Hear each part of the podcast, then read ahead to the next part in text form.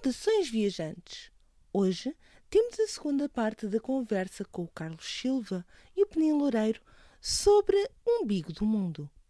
Vamos ter também algumas sugestões, ainda há tempo de chegar ao sapatinho. E tenho atenção também a uma petição para o Dia da Banda Desenhada. Uma coisa que abordam é exatamente as alterações climáticas e toda a situação que existe aqui de, de diferença entre o norte e o sul. Um, Nota-se bem que tiveram imenso cuidado em, nestes detalhes e até às vezes com esse humor e crítica conseguirem dizer então, mas numa sociedade em que estamos nesta situação, uh, há coisas em que não vale a pena estarmos sequer a pensar, porque a sobrevivência já é complicada. Um, o que é que vocês sentem relativamente uh, ao futuro que pode vir, ao futuro que virá, um, e se ainda estamos a tempo de alertar as pessoas para as alterações e de impedir um futuro mais distópico? Eu acho que. Pronto, há muita gente que discordará com o que eu vou dizer, uh, mas acho que é, que, é uma, que é um consenso atual que estamos a viver uh, alterações climáticas. Não é uma coisa que vai acontecer, não é, um, não é um, uma hipótese. Nós estamos já a viver estas alterações climáticas. Uh, e depois há uma, grande, há uma grande discussão se são causadas pelo homem, se é um ciclo natural da Terra, etc. E essa perspectiva sempre me deixou um bocado, um bocado sem, sem chão. Na medida em que vamos imaginar que nós fazemos tudo o que deveríamos fazer uh, para tornar a nossa vida e a, nosso, e a nossa maneira de estar na, no planeta Terra mais sustentável. Uma vida mais verde, uh, utilizar mais coisas uh, renováveis. E depois, afinal, as alterações climáticas são, não são causadas pelo homem. E, e eu fico, ora bolas, criámos um mundo melhor para nada.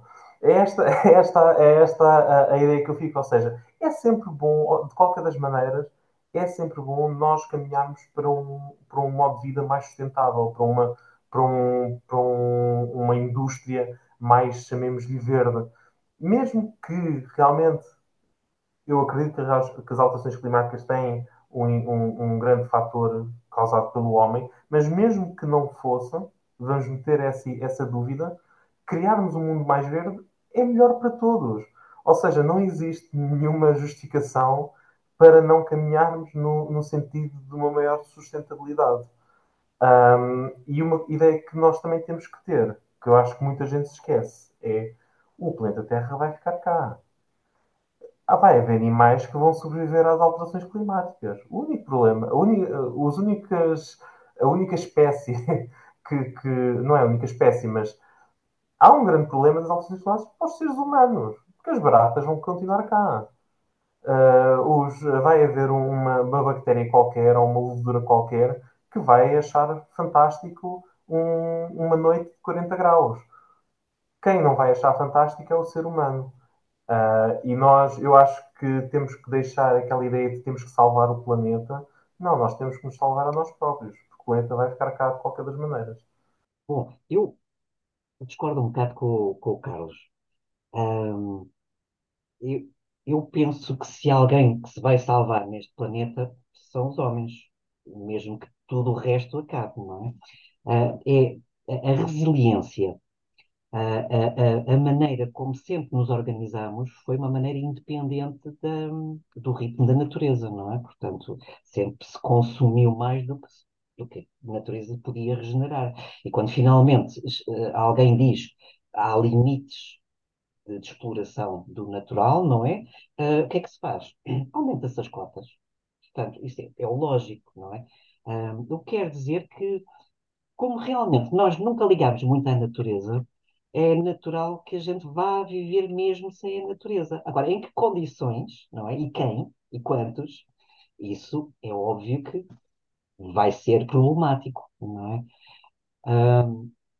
Eu estou a dizer isto talvez porquê? Porque as alterações climáticas, como o Carlos diz, não é um acontecimento, não é algo que vai acontecer, não é uma calamidade que vem e é algo que já começou. E, e, e não se consegue reverter. mesmo que se altere uma série de parâmetros comportamentais, há alterações que já começaram e aqui a questão é, para além das alterações de comportamento, o que é que nós podemos fazer para minimizar o impacto das alterações climáticas? Ou seja, como é que nós vamos continuar a ocupar este nicho uh, uh, com, mesmo com as alterações climáticas? Portanto, que, que portanto, não é um, que sacrifícios temos que fazer para reverter as, as alterações climáticas, mas sim que sacrifícios temos que fazer para sobrevivermos às alterações climáticas. E, ironicamente, e agora aí estamos perfeitamente de acordo, estou com o Carlos, é, é exatamente da, através do, do, do, do, consumir menos, do reciclar, do ser mais verde, eh, do uh, baixar as expectativas de, de, de, luxo e de, expectativas até de realização pessoal, uh, ou canalizar a realização pessoal mais num sentido mais ecuménico, portanto, mais de grupo e menos pessoal, uh, e é isso que nos vai fazer uh, resistentes a, a, a, um, planeta que não vai ser tão convidativo para nós como foi no passado. Portanto, é, é, é nesse sentido que eu tenho uma grande fé que inventivos como são os homens, não é? Uh, quando trata quando trata de manterem-se vivos, não há dúvida, quer dizer, a gente já resistiu a uma época de glaciação, não é? Portanto, outros animais resistiram também. Uh, maior, maior parte deles alterou-se, não é? Portanto, uns adaptaram-se à glaciação, mas depois extinguiram-se no pós-glaciação. Os dantes da, da glaciação extinguiram-se quase todos com, quando foi o período do, do, dos glaciares. Mas o que é certo é que o homem estava cá antes, esteve durante e está depois. Claro, com que, com que uh, preço? Pronto, é, vai ser um preço grande. Agora, o grande preço, aquilo que eu acho que vai ser ainda mais difícil, é engolir o orgulho de todos estes séculos. É, é, é aquilo que até a mim me dói, não é? Portanto, uh, tudo o que a gente construiu, todos os monumentos, todas as cidades, Veneza e não sei o que mais, se calhar vamos ter de repensar uh, como é que se preserva essas coisas, porque se calhar, a bem dizer, não são preserváveis. Portanto, um, e é isso que realmente me, me, dói muito, é mesmo aquela ideia de o que é que a gente vai fazer às bibliotecas? Pá, queima, digitaliza e queima tudo. E pá, isto dói muito, não é? Portanto, um, eu também não tenho uh, uh, respostas e eu também me sinto culpado, no fundo, de contribuir para uh, um, um, um, certo, um certo excesso de consumo de, de, de matéria-prima. Ou, ou, nós não fôssemos autores de livros, Uh, e, e, e, gostássemos e gostamos ambos de ver as nossas obras impressas, não é? Portanto, é, é, é, um, é confuso. Portanto, a gente percebe que há ali um, pe, um, um peso, há ali há algo de contraditório daquilo que nós dizemos e depois fazemos. É claro, mas uma coisa é certa, se realmente um, quem estivesse em posição de tomar decisões tomasse decisões mais um, consensuais com, com, com, com, uh, com o panorama de, das, que vem aí das alterações climáticas, uh, uh, realmente a coisa não seria assim tão suicida. Tão suicida sempre no sentido de não iriam morrer tantos, se calhar, portanto, mas muitos vão morrer, claro. Portanto, portanto uma das, das situações que eu penso que vai acontecer e nunca vai reverter é cada vez mais há menos ricos, mas mais ricos, e cada vez mais pobres, mas muito mais pobres. Isso é uma coisa que a gente coloca na, no, no, no, no, livro, não é? O facto de cada um estar tá a pensar no seu mundinho, uh, uh, mas uns dentro de uma escala de sobrevivência muito em baixo, Aliás, até a gente até faz aquela alusão, não é? nas cidades, nas cidades sustentáveis há estratos inferiores e estratos uh, superiores, que é fisicamente, não, não é nenhuma alusão a, a, classes, é mesmo quem vive cá embaixo e quem vive lá em cima, um, numa situação em que cada vez há menos ricos, cada vez há mais pobres. Uh, aliás, até no segundo, no segundo episódio há uma referência direta a isso. Há, há, alguém diz que para haver um rico tem que haver muitos pobres. Portanto, um, e, e, e, é nesse sentido que eu realmente me revejo, e, e, é também nesse sentido que a gente tenta alertar um pouco para, essa, para, esse, para esse percurso, não é?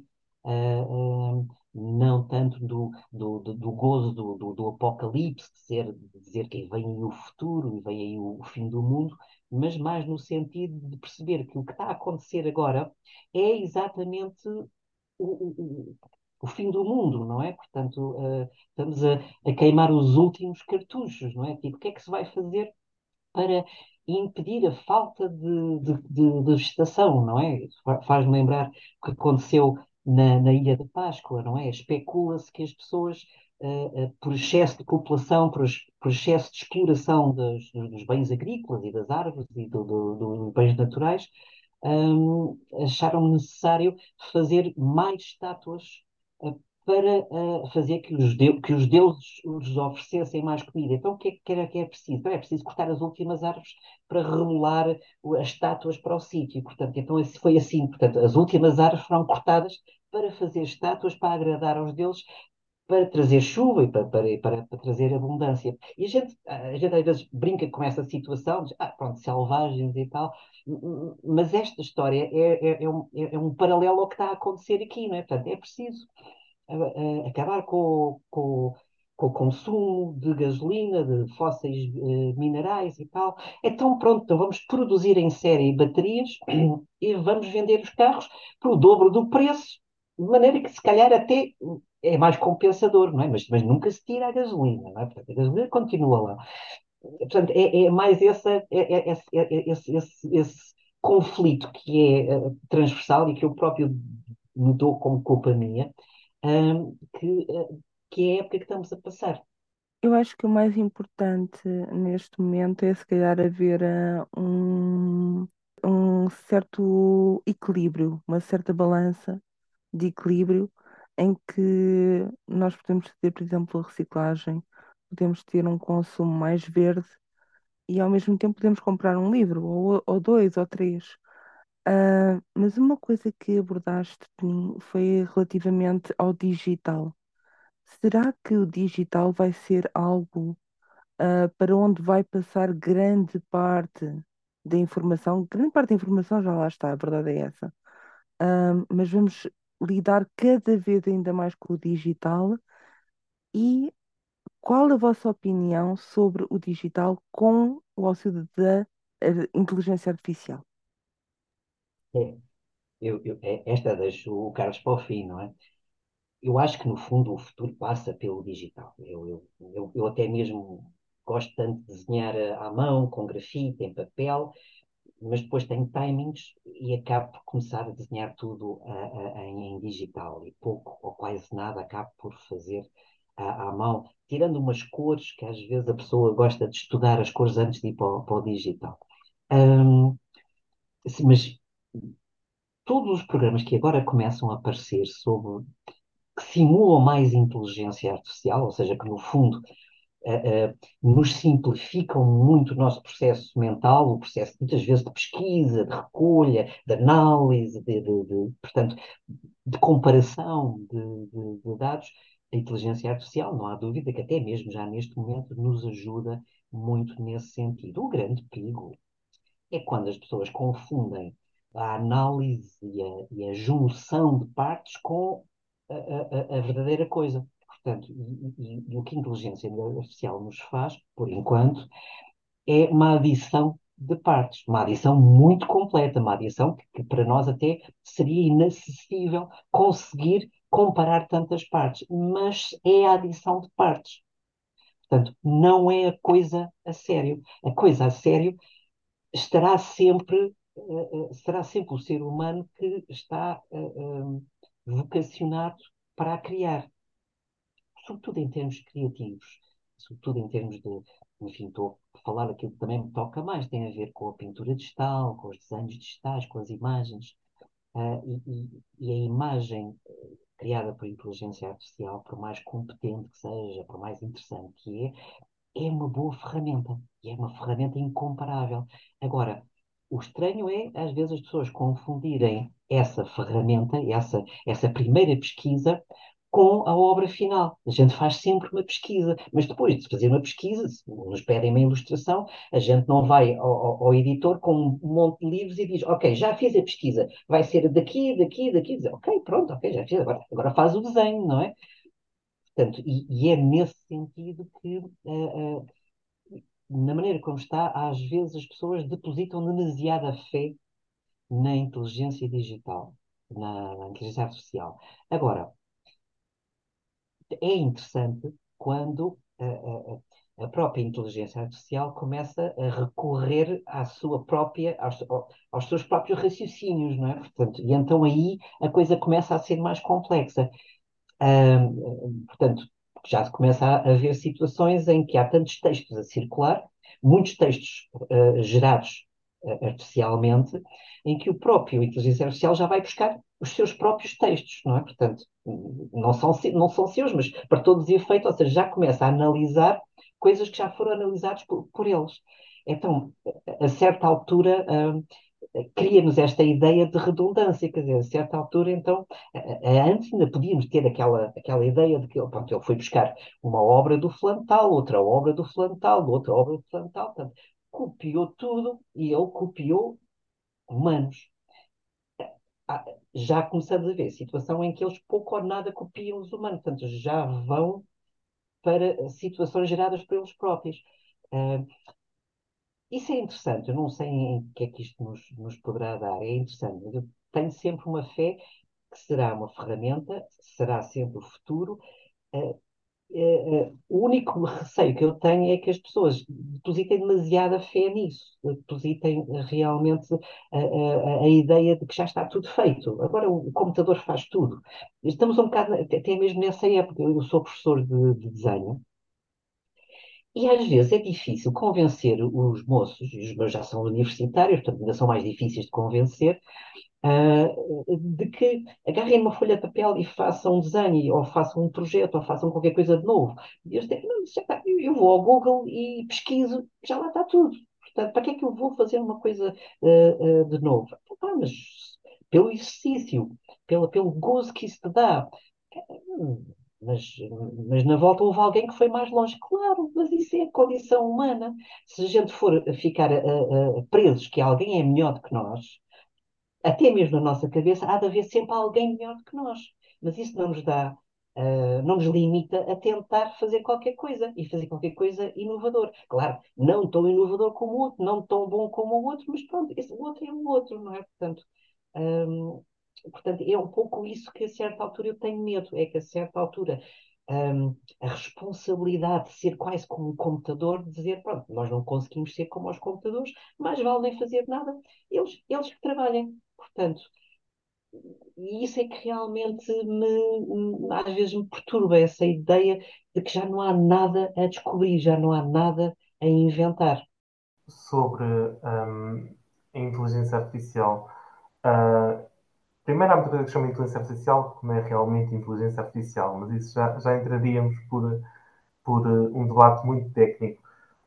Eu acho que há, há, há perigos, chamemos-lhe assim, não perigos para vamos estar extintos ou assim.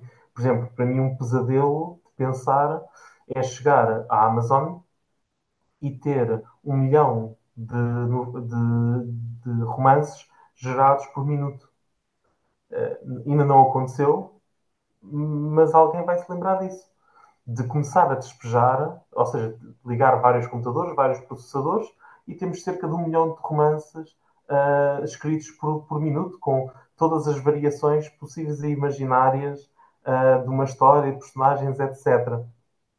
É uma avalanche de conteúdo que nem dá para nós consumirmos, porque não, não há humanos suficientes para consumir tanto conteúdo, nem dá para encontrarmos, é, é realmente um cenário uh, um bocado desolador, o excesso, o excesso de informação.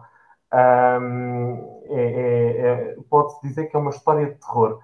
Uh, mas pronto, isto, como é que é dizer? Não, é, lá, não deixa de ser só uma história de terror. Porque o que eu acho que um autor, uh, o, o, que faz uma obra, um autor, e acho que isso é, é muito importante, é, é, o sentido de ser identidade. Ou seja, aqueles acasos, aqueles conjuntos de, de, de, de acontecimentos que acontecem por acaso ou, ou, ou, não relacionados, que depois vão dar origem a uma certa obra, a uma certa, a uma certa fabricação de algo. Ou seja, o Penin vai no metro e ouve uma pessoa dizer qualquer coisa e depois pensa, ah, isto é uma boa ideia para, para meter na história. E depois vem falar comigo sobre essa, sobre essa ideia e eu, por acaso, quando tinha 20 anos, uma vez falei com um velhote num sítio qualquer que me disse uma coisa parecida. Epá, e isto são as nossas experiências. E as nossas experiências são incompletas. Eh, eu não falei com todas as pessoas do mundo, o Penin não ouviu falar de todas as pessoas no metro, mas este conjunto de, erros acumulados, chamemos-lhe assim, é que vai criar uma coisa única, uma coisa uh, que mais ninguém vai criar, porque só nós é que temos estas, só eu e o Peninha é que temos estas vivências, mais ninguém as teve. Uh, outras pessoas terão outras que não são melhores nem piores, são diferentes.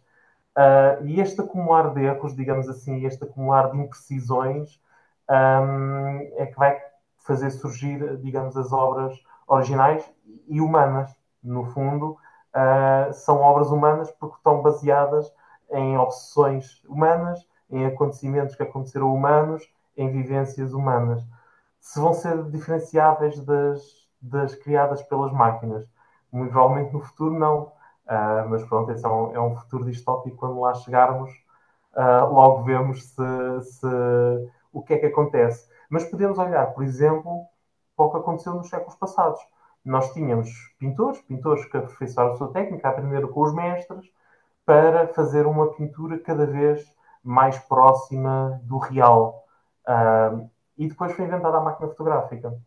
Oh, que caraça, já não precisamos de pintores todos para fazer montes de retratos de, de, de, de, pessoas.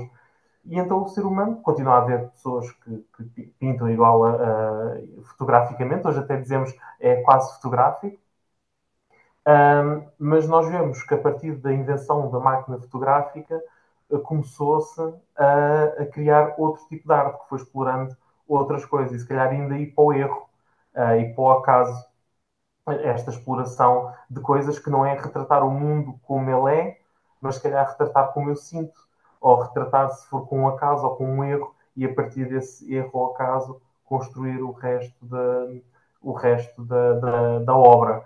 E vemos isso, por exemplo, na música. Uh, por exemplo, quando foi inventada a música eletrónica, nós conseguimos uh, criar qualquer instrumento que quisermos num sintetizador e depois os, os músicos começaram a brincar com glitches. Começaram a brincar com a distorção do som com a distorção do instrumento, com os erros de gravação, com os erros de, de, do instrumento. Ou seja, eu acho que o que vai acontecer, isto agora fazendo aqui um bocadinho de previsão, mas algo que pode ser interessante é os autores lá está brincarem. Se as coisas forem demasiado perfeitas, demasiado, demasiado iguais ao real, se calhar o, o, os autores vão começar a brincar mais com o erro, com a distorção, com o que, o que a máquina não criará depois a máquina há de lá chegar e há de, e há de, e há de copiar uh, o ser humano. No entanto, acho que no fundo, depois o que vai acontecer é nós vamos continuar a criar.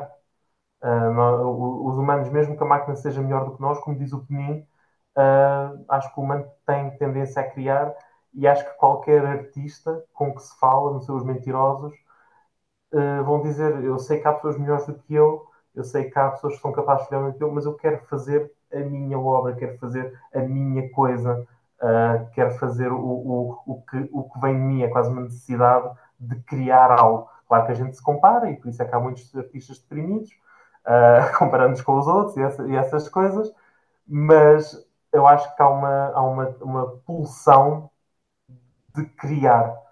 Uh, e às vezes temos que calar os nossos fantasmas que andam sempre a dizer não és bom o suficiente, não és capaz, não és original, não estás a fazer nada de novo. E assim, estou a fazer eu, estou a fazer a minha coisa. Sem dúvida. Uh, a arte vai prevalecer enquanto existirem humanos, eu acho que vamos sempre ter ah, alguma arte criada por nós, ah, para nós, e às vezes nem que seja para nós próprios, porque acho que o primeira, o primeiro momento da arte é quando nós criamos para nós próprios, porque temos essa necessidade de criar algo. Ahm, Mas e deixa, deixa-me acrescentar que eu acho que é muito importante, mas acho que também há uma grande necessidade de comunicar. E, ou seja, nós criamos a arte porque queremos transmitir algo a alguém. Ah, e isso, isso pode ser. Posso fazer aqui uma pequena analogia, se calhar, ah, com os NFTs. Teve muito na moda, os NFTs eram ah, imagens criadas na internet, aquilo depois era um esquema de pirâmide, tu compravas a imagem, ou com- nem compravas a imagem, compravas um título de pertença daquela imagem para comprar e vender, e o grande objetivo daquilo era fazer dinheiro. O grande objetivo dos NFTs unicamente era fazer dinheiro. E uma vez houve uma entrevista a uma pessoa de arte eh, que foi exatamente dizer: Ah, mas isto é igual ao mercado da arte. Eh, as pessoas compram e vendam quadros famosos, não sei não sei o que mais, para fazer dinheiro. E há, uma grande, há um grande negócio da arte no mundo, para- de capital, que não tem nada a ver com arte. E depois essa pessoa disse uma coisa que me, que me marcou e que me, que me ficou a pensar, que é, mas no fundo, no fundo, no final, haverá sempre algum maluco que vai querer ter o quadro em casa, para olhar para ele e, para, e, e porque o quadro lhe diz alguma coisa. Ou seja, os NFTs realmente é só para fazer dinheiro, ninguém vai querer olhar para a sua cripto, não sei se é assim se chama, mas pronto, para o seu criptotítulo, ninguém vai olhar para ele, aquilo é unicamente pelo dinheiro. Enquanto a arte, apesar de tudo, apesar de ser um, um negócio que move milhões e que muitas vezes não é altamente transparente, haverá sempre algum maluco que aquele quadro lhe diz alguma coisa e que realmente gostava de ter o quadro em casa e que o vai comprar e vai o ter em casa. Há um valor inerente nesta tal comunicação entre o artista e a, e a pessoa que, que consome a arte. com, com a vossa arte, com, com este vosso trabalho do Umbigo do Mundo, vocês criaram realmente aqui um mundo que transmitiram aos vossos leitores, personagens incríveis que transmitiram aos vossos leitores, e eu tenho que dizer, enquanto leitora, ah, que eu adorei este segundo volume, ah, e o final do, do mesmo. E gostava de vos perguntar se têm alguma perspectiva para quando possa sair o terceiro volume, ah, que eu preciso para ontem, mas isso já são outras coisas. Mas se temos perspectivas, por exemplo, para o próximo ano, daqui a dois anos, como é que estão a ver os vossos calendários? A gente está a apontar para que saia ah, daqui a um ano. Portanto, estamos a apontar para a Amadora, para o lançamento na Amadora de 2024. Eu, eu este ano tenho estado muito ocupado com outras coisas, ah, algumas ligadas à banda desenhada, outras que nem têm nada a ver com a banda desenhada, porque não há dúvida que eh, tanto eu como o Carlos não somos profissionais exclusivos de banda desenhada, gostamos bastante, eh, eu até faço um grande esforço na, na, na divulgação da, da, da banda desenhada, hum, mas não conseguimos ter exclusividade, e, e o que faz que muitas vezes a, a gente só sabe se cumpre ou não o prazo quando conseguimos perceber que temos uma perspectiva de dedicação, não é? Portanto, de, de liberdade para se dedicar, que diz, ok, pronto, então se nos próximos meses eu consigo fazer um forcing, então se calhar é mesmo possível cumprir. Caso contrário, muita coisa pode, pode acontecer. Ah, eu se calhar até aproveito aqui para fazer um apelo a- a- às pessoas todas. Claro, podia ser comprem banda desenhada, prefiram autores portugueses, mas pronto, não era, não era propriamente esse o apelo que eu ia fazer aqui. Ahm, a banda desenhada foi reconhecida há bem pouco tempo, portanto em outubro, penso eu, pela Academia Nacional das Belas Artes, como a disciplina que contribuiu para, para a arte em Portugal, autónoma. Uh, uh, quando saiu essa notícia, as pessoas até ficaram um bocado naquela, então, mas que, que que arrogância é essa do, dos, dos doutores da academia, dos académicos, de dizer que agora é que reconhecem a banda desenhada, quando a banda desenhada já é nona arte, já desde os anos 20, 30. Um, na realidade, a academia não deu esse reconhecimento. Ele sempre, a academia sempre reconheceu a banda desenhada. O que não a reconhecia era como arte autónoma. Ela, ele incluía na, na, ilustração, no desenho. Do desenho, que é uma das primeiras artes reconhecidas pela academia. O, o, o debuxo, não é? O desenho, uh, o, esquiço, no fundo. Um, portanto, é, é, é interessante perceber que este foi um avanço relativamente a, a, aos autores de banda desenhada e de quem gosta de ler banda desenhada, porque vai nos dar mais projeção, vai dar mais mediatismo, provavelmente dará mais hipótese até de se poder analisar e investigar sobre a banda desenhada, que era uma coisa que estava um bocado limitada.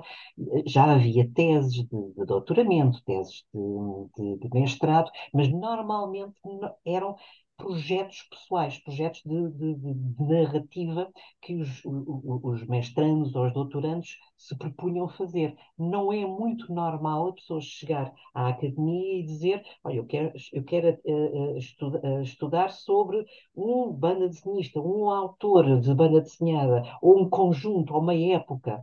Portanto, não era muito comum. Não digo que não tivesse acontecido, sobretudo pós-clássicos, os anos 30, 40, 50, mas uma pessoa que diz, eu quero agora ver um autor contemporâneo que foi, que nunca foi editado, só tem fanzines, por exemplo. Isso era uma coisa que eu imagino que lá o doutor de História dizia, dizer, não, não vá por aí.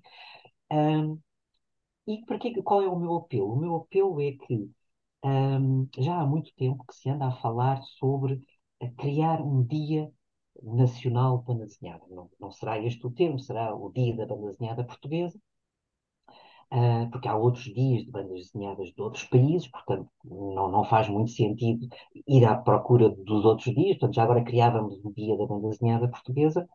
Uh, esse dia achou-se de interessante ser o dia onde a academia uh, uh, reconheceu a banda desenhada, até porque esse dia também foi escolhido, porque o padroeiro é São Simão, que é o, que é o padroeiro das artes. É, pronto, a Academia escolheu aquilo numa altura, aliás, nessa, nessa sessão não foi só a banda desenhada que foi reconhecida, foi o cinema e foi a dança. Portanto, não foi uma situação especificamente.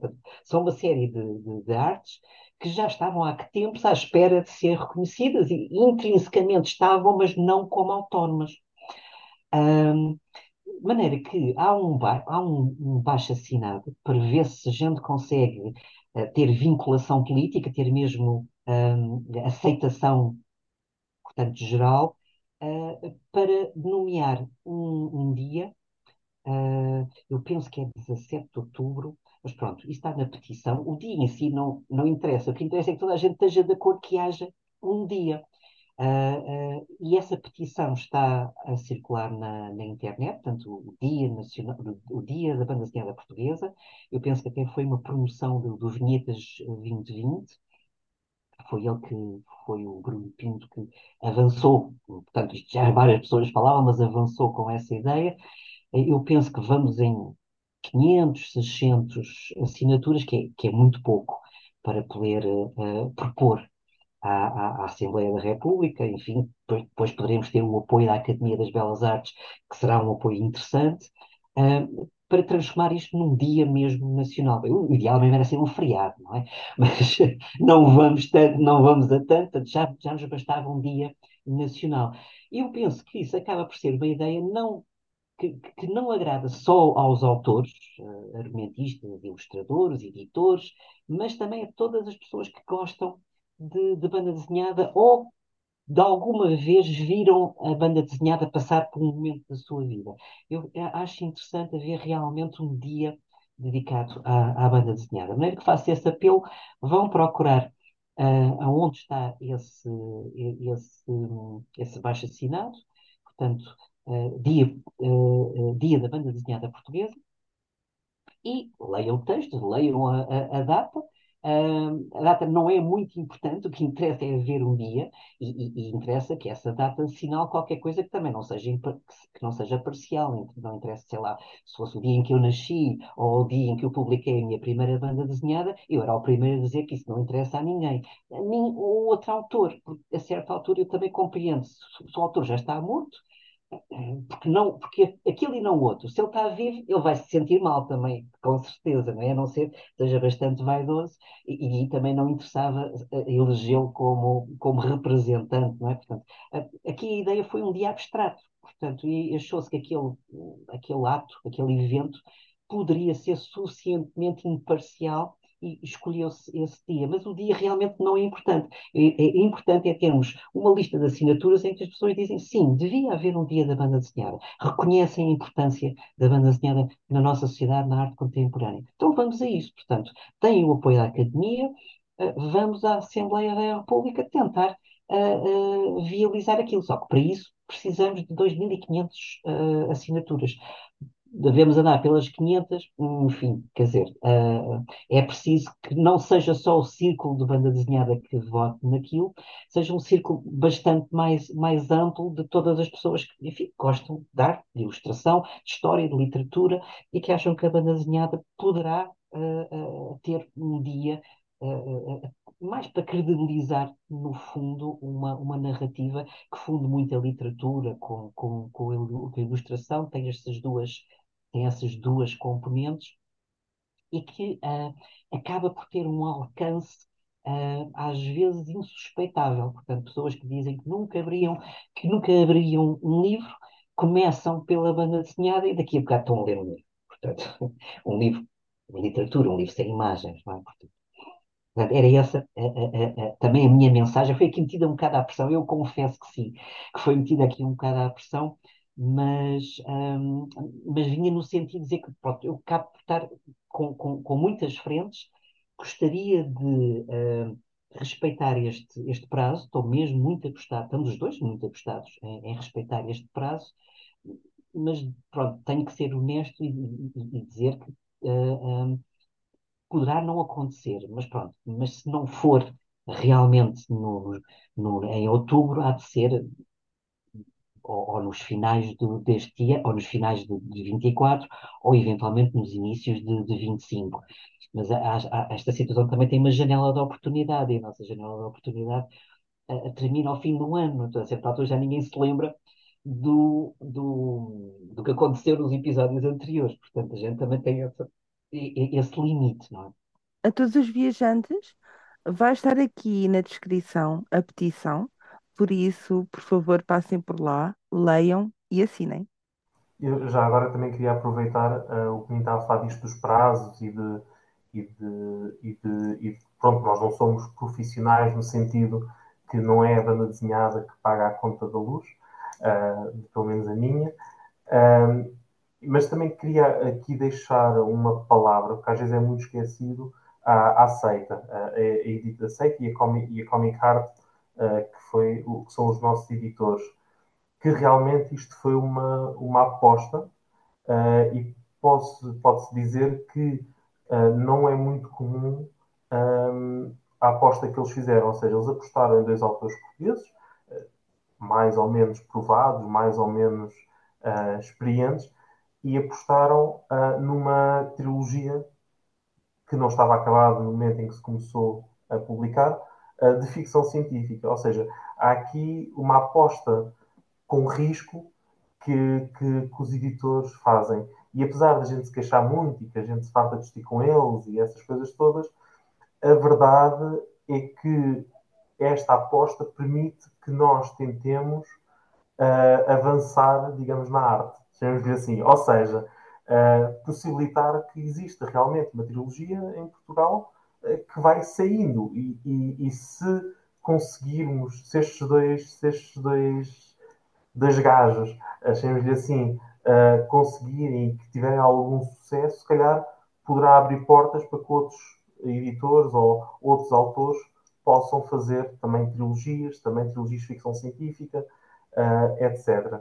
Ou seja, foi uma aposta de risco. Eu e o Penin uh, tentamos honrar o melhor possível essa aposta, trabalhando, trabalhando para, para fazermos o melhor produto uh, para os leitores e acho importante deixar este, esta, esta nota uh, que é preciso arriscar, é preciso fazer coisas que não, que não, não foram já feitas, uh, é preciso experimentar em narrativas, é preciso experimentar novos tipos de histórias, novos tipos de, de, representações gráficas, porque realmente isso é que faz a banda desenhada ou a literatura desenvolver-se. Nós forçarmos essa fronteira. E com isto não quer dizer que nós somos os melhores do mundo, mas estamos a tentar, estamos a assumir esse risco. E acho que isso posso deixar também essa, essa, esse repto de mais artistas quererem fazer esse risco. Às vezes uma pessoa sente que só um certo tipo de banda desenhada é que resulta, só um tipo certo de banda desenhada é que é bem aceito pelo público, um, mas realmente é preciso às vezes ir um pouco além do que já foi feito, uh, seja no formato, seja no tipo de história, seja na linguagem, seja como for. Um, porque realmente esses riscos às vezes podem dar certo, depois podem dar errado. É essa, é essa a, a, a definição de, de risco. Agora gostaria de vos perguntar, tendo em conta que vamos estar agora na época natalícia, algumas sugestões para oferecer no Natal.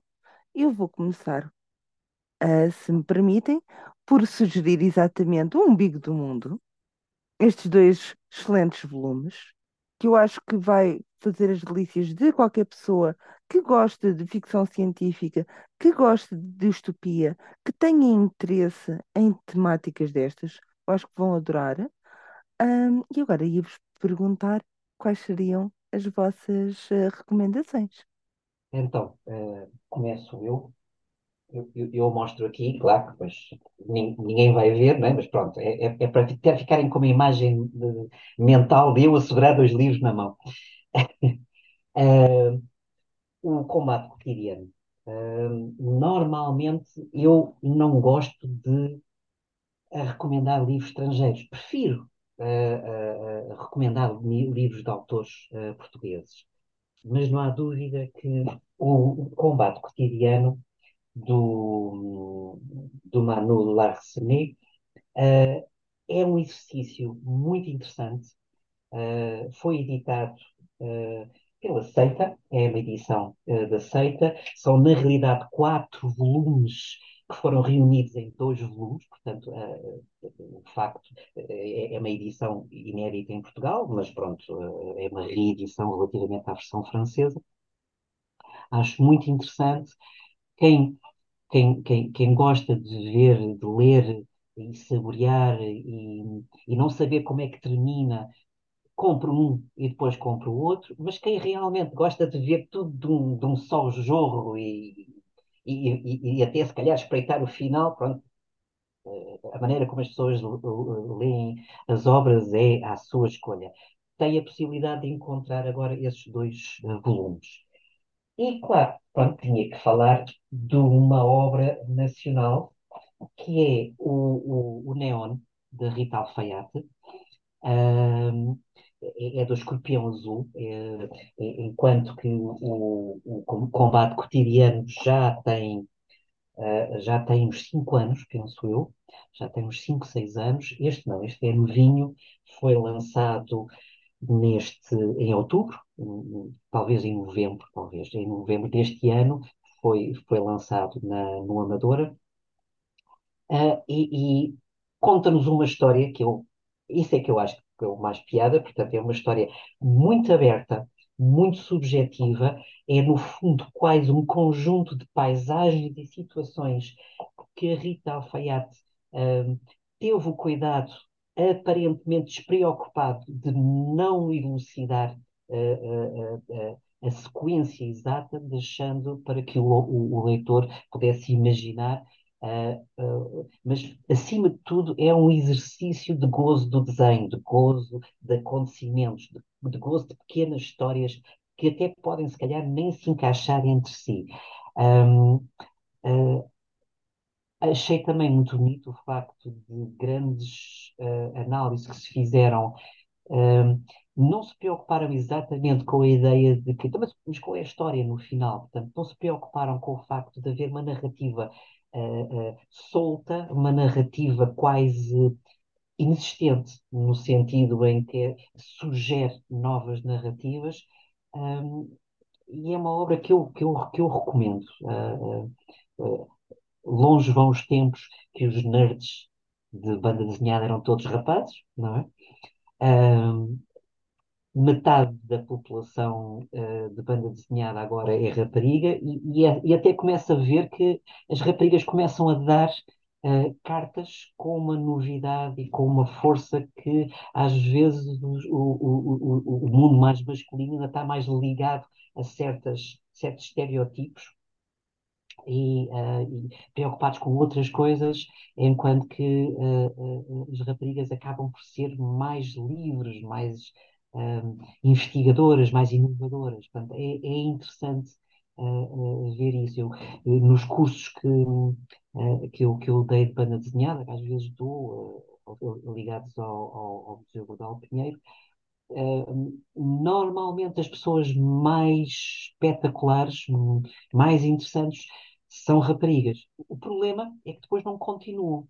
O problema é que depois uh, uh, acabam por, ou seja, a banda desenhada às vezes foi só apenas um momento experimental na, na vida delas e depois, por razões económicas, por razões até de, de, de opção de carreira, não continuam. Coisa que os rapazes, talvez menos, menos geniais, mas mais agarrados àquilo e que ainda conseguem continuar. Portanto, é, é uma coisa que eu, que eu noto. Portanto, de todos os meus alunos, as alunas atingiram o seu ponto mais interessante, mas depois não continuaram. E os alunos, uh, mais ou menos, ainda têm alguns que continuam a, a, a produzir.